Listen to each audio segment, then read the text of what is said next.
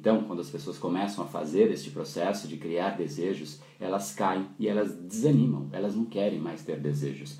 E essa é, infelizmente, a, a, civilização que a gente vive. Esse é o ser humano hoje em dia, o ser humano médio. São seres humanos que tinham desejos enquanto eram crianças, adolescentes, que queriam fazer coisas, que tinham muitas aspirações, mas o tempo vai passando e ele nem mais desejo tem. A única coisa que ele faz é pagar as contas, porque isso ele precisa, porque essa é a obrigação, e se ele não fizer, algo acontece. Mas desejo mesmo? Nenhum. O único desejo é de fuga tamanha a insatisfação com a vida que tudo que se relaciona à fuga o ser humano deseja.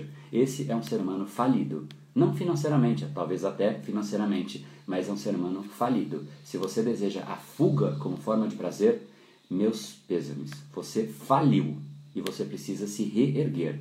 A fuga em forma de férias, a fuga em forma de fim de semana, a fuga em forma de, de traição, a fuga em forma de qualquer fuga meus pêsames, você faliu na vida. Para, se reerga. É fundamental que você pare isso e assuma não só as consequências, mas assuma os cacos que estão no chão, se reerga. Você faliu. Se você quer, como grande objetivo de vida, fugir da sua vida, você faliu. E eu reforço a mensagem. Fugir da vida não é forma de prazer pode até ser de vez em quando, para experimentar coisas diferentes. Não estou dizendo que as férias não podem ser forma de prazer, mas não pode ser a única.